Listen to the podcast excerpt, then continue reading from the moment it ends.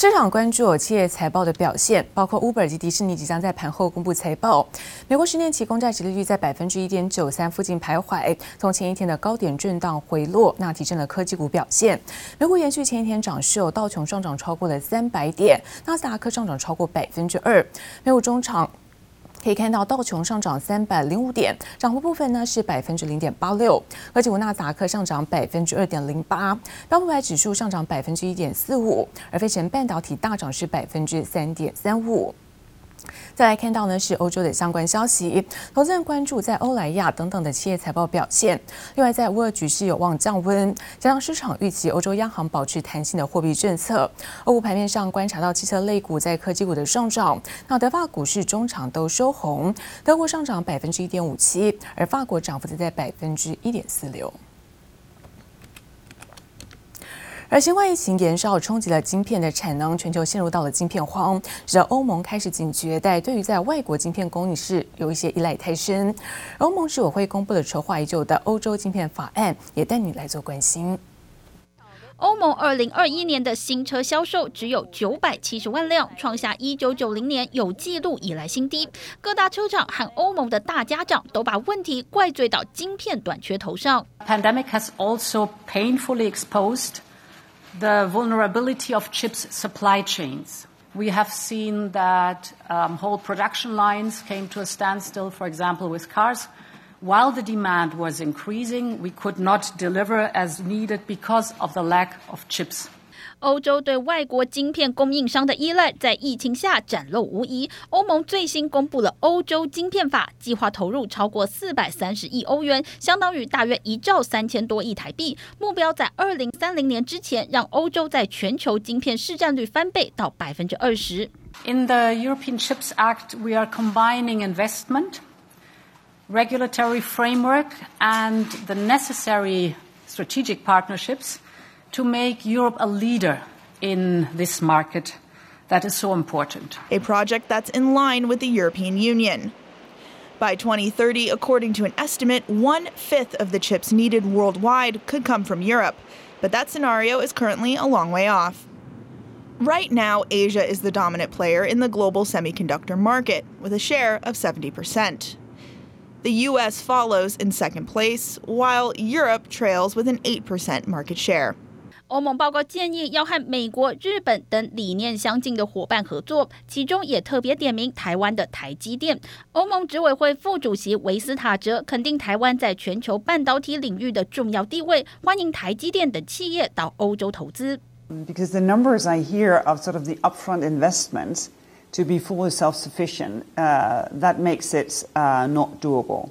欧盟执委会副主席去年底受访时，对欧洲在晶片市场的前景不太乐观，但也不愿坐以待毙，只能砸大钱投资研发，防止过度依赖外国供应商。记者王新文、黄一豪综合报道。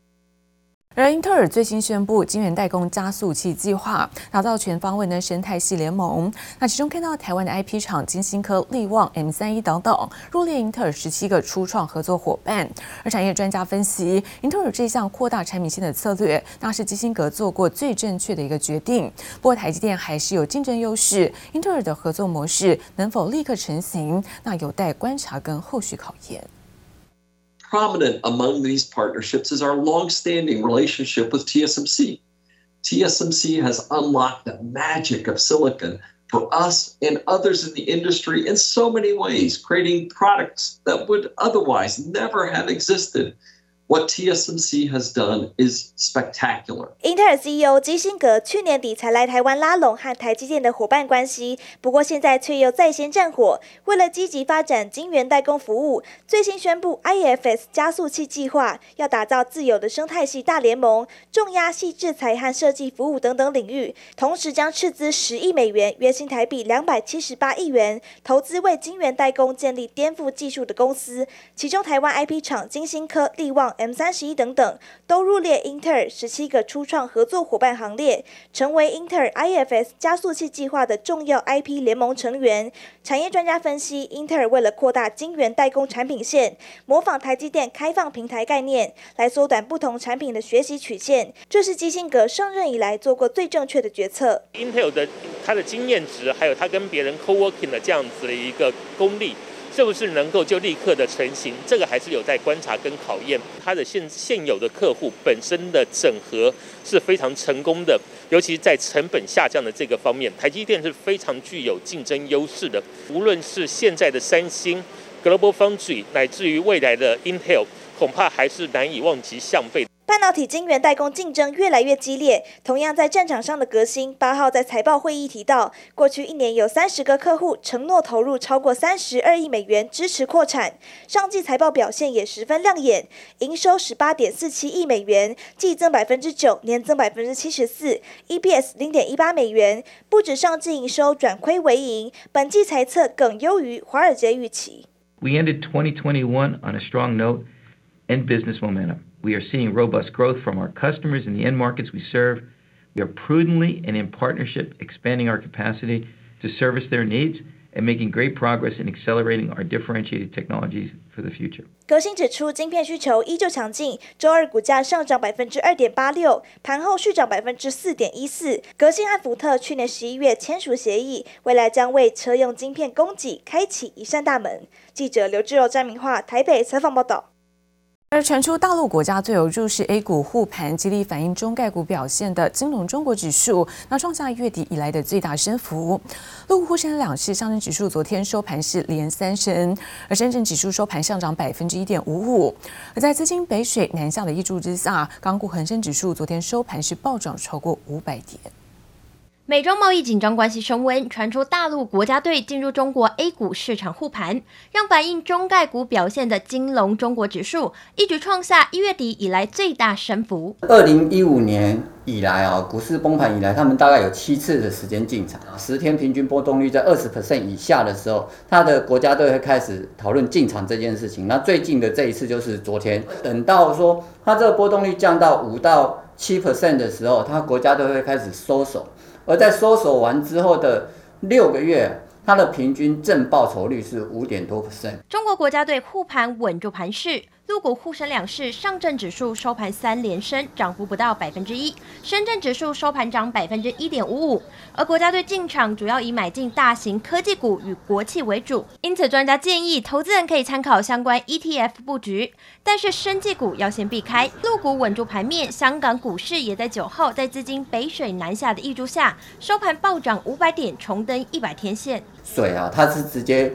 溢注到香港的股市，所以我们看到香港的一些蓝筹股或者说科技股是属于一个大反弹的一个状况，有高还是要先做调节会比较好，因为香港的整个经济情况啊，并不是那么乐观。即便香港疫情连续两天日增本土超过六百例，酒后再新增超过一千人创单日新高，也没有动摇股市涨幅。尤其受惠美股大涨，九号包括日本、香港、马来西亚等股市全面走阳，让 MSCI 亚太指数涨幅一度超过百分之一，也让亚股升势前景看好。记者叶伟玲、方朝成台北采访报道。而台股昨天三大法人同站买方，除了外资归队抢红包财之外，投信连续七天的加码扮演是多头总司令，在周三买超了四十点二三亿元，而这三大法人九号昨天买超了一百七十六亿元。分析师认为，在新年之后台股强势的行情，那投资人可以逢低留意包括电子、航空航运，还有在升息题材的金融股。股周三开高走高，新春后连续三个交易日收红。除了内资年后持续加码台股，外资也终于归队，终止连四卖，转为买超。股市落底之后，它正式走出一个正向往上走升的行情。既然行情拉回过后，那我认为法人，包括像投信啊、外资，应该会采取一个逢低进场的一个策略。船厂、金融跟电子股三者，我认为投都有它强项的地方。三大法人九号合计买超一百七十六点六六亿元，其中外资买超一百零四点一三亿，自营商三十二点三一亿，投信近七日更集中火力加码，周三继续买超四十点二三亿元，主要压注 ABF 载板双雄。面板三虎，还有航运股等，而外资偏多操作个股，则以关股、金控股，还有具有高殖利率、防御型的航运股，以及落后绩优电子股为主。那电子股呢，在下半年其实包括像伺服器，啊，像资料中心，像 Mini LED，哦，像机体的部分来讲的话，我都认为是有一个往上增长。那像你今天来看的话，包含像命令 LED 的部分，像富彩啊涨停板，惠特呢也是一个强势往上的局面。这个区块来讲的话，也是电子股里面可以着重的焦点。春节过后，台股走出强势行情，搭配量能回温，分析师认为指数短线仍有上攻实力，点出基期低个股或跌升的电子股都能逢低留意买点。记者黄胜镇台北采访报道。而高速传输界面 IC 晶片厂普瑞昨天举办了法说会，公布了去年第四季获利来到十四点六四亿元，EPS 十八点四二元，那全年更是大赚超过了六个股本，创下历史新高。董事长赵捷对于今年展望乐观，认为在商用跟电竞笔电需求持续的强劲。而另外在中国工信部也宣布，未来将会促进呢充电界面跟技术的统一，而台厂像威锋啦、创维跟普瑞都有机会直接受惠。节奏下，预备起跑，元宇宙游戏世界里尽情冲上披萨甜点，搜集金币。外界对元宇宙想象越来越丰富，不过要完成这些想象，关键技术之一的高速传输就需要靠 USB Type C 完成。在市场趋势下，中国工信部也宣布，未来将促进充电界面和技术融合统一。就连苹果 iPhone 充电孔，未来恐怕将面临不得不换成 Type C 的情况。供应链像是威锋、创维和普瑞都渴望直接受惠。way. Even if switching to USB-C would mean lost revenue for Apple from their Lightning ecosystem, the vast number of new iPhone sales because of that new USB-C port would more than make up for the lost revenue. 随着 iPhone 若正式导入 Type-C 接口，谱瑞也成为首波受惠供应商。高速传输界面 IC 晶片厂谱瑞九号举办法说会，去年第四季表现亮眼，获利十四点六四亿元，二零二一全年 EPS 六十六点二 九元，大赚超过六个股本，创下历史新高。展望第一季，普瑞预估呈现淡季不淡。普瑞董事长赵捷信心满满，认为今年营运成长将是相当好的一年。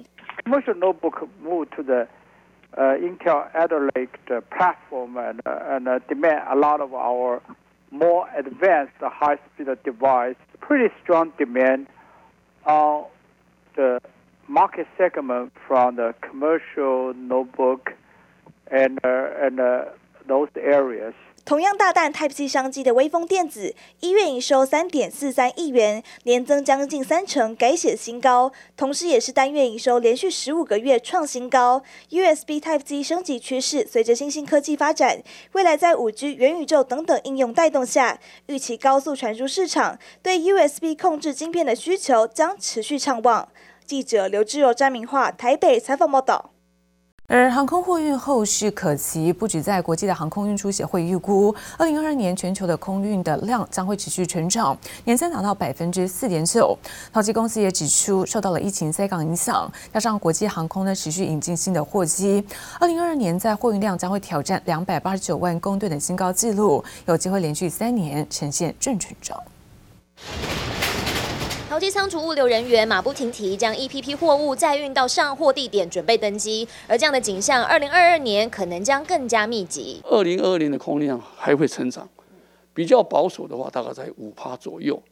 那这五趴呢，都是一些高科技产品。第一季呢开春呢，这个时候稍缓一下，要等到第二季呢，三月份呢就开始了。呃。货量会增会增加。航空货运承揽商业同业工会理事长表示，受惠于台湾电子业半导体出口旺盛，加上全球供应链失序，保守估计，二零二二年空运成长将落在百分之五到百分之八。不过，若海运塞港现象没有趋缓，成长幅度将来到百分之十到百分之十五。而不仅是货揽业者这样的正面预测，桃园机场也给出数据证实，从二零二零年两百三十四万吨成长百分之七点三五后，二零二一年大跃进来到两百八十一万吨，成长幅度来到百分之二十，二零二二年还将有望来到两百八十九万吨，挑战历史新高。在疫情前呢，我们平均一个礼拜的货机大概只有五百架次，那去年呢，我们统计起来。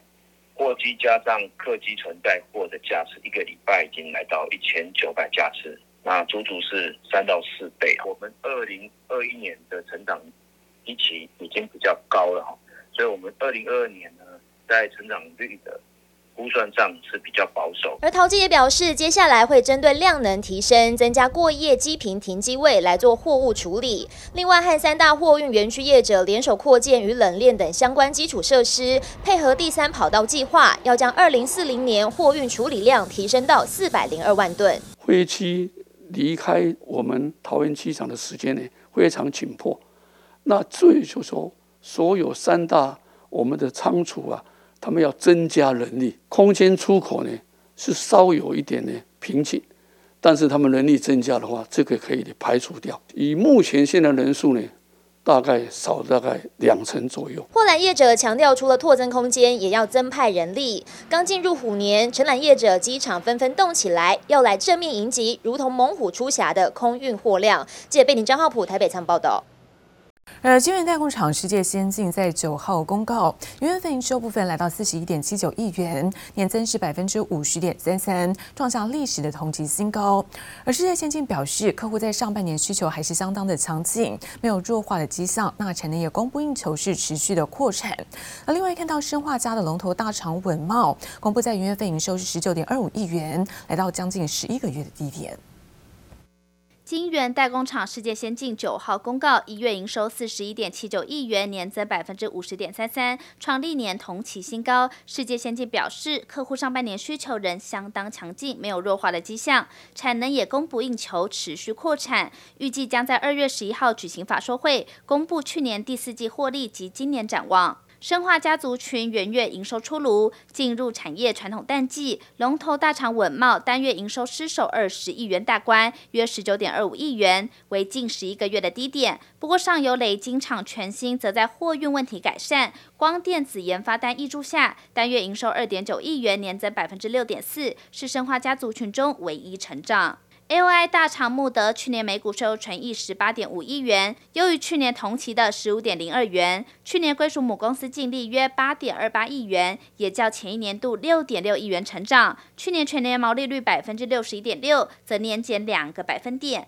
今年一月营收二点零三亿元，年减百分之一点六五。展望今年将持续投入利基型产品开发。软板大厂台郡去年营收三百五十五点六九亿元创新高后，对于今年因考量通膨可能削减购买力及市场不确定因素，财务长熊雅士指出，台郡今年全年与首季产值目标都是个位数成长。另外也提到，首季传统 PI 产品线降价压力较大，至于天线相关降价情况则和往年差不多。记者综合报道。